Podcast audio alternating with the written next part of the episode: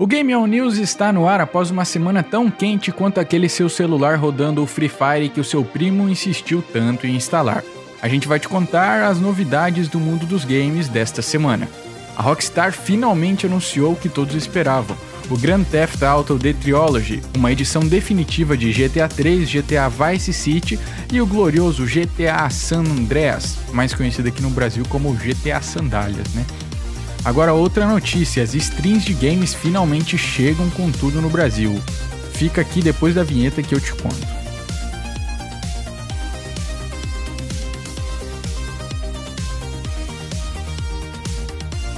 Após quase um ano de testes limitados, o xCloud finalmente foi lançado no Brasil.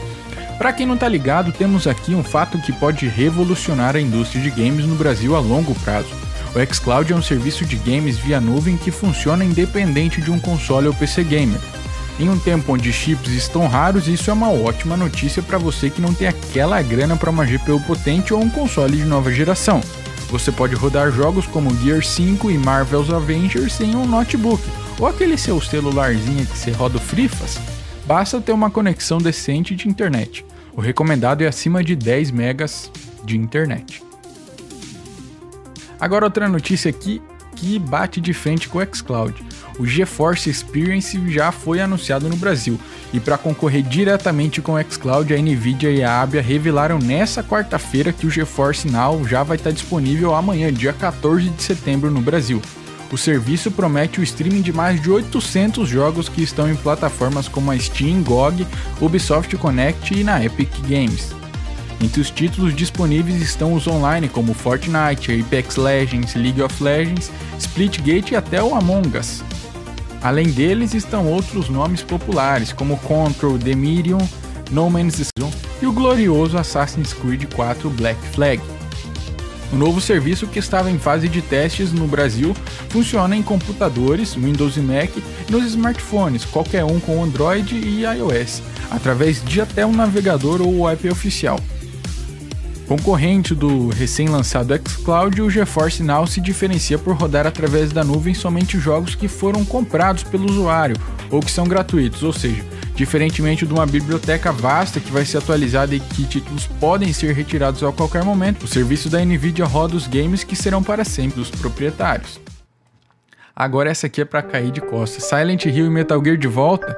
De acordo com as famosas fontes, a Konami está pronta para voltar com tudo ao mercado de games.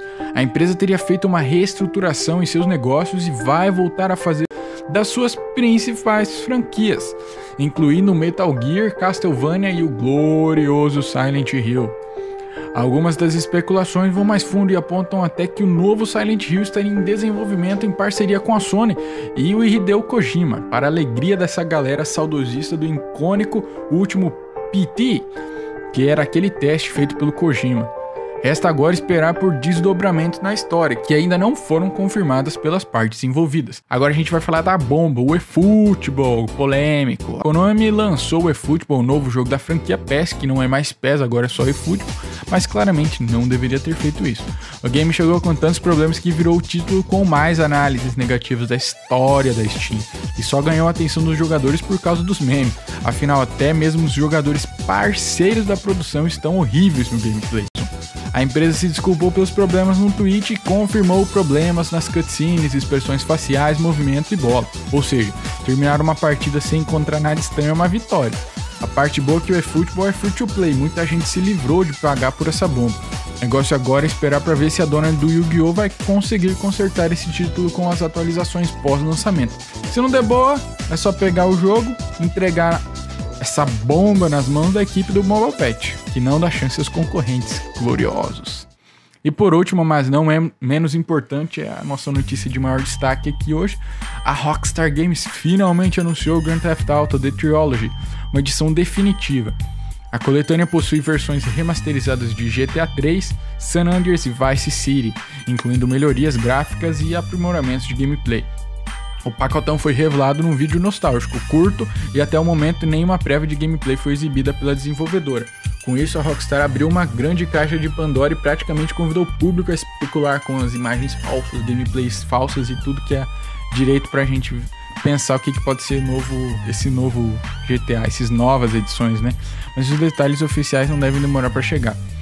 O lançamento do GTA Trilogy vai acontecer ainda esse ano, 2021, com as versões para Switch, PlayStation 4 e 5, Xbox One, Series X e S e além do nosso glorioso PC.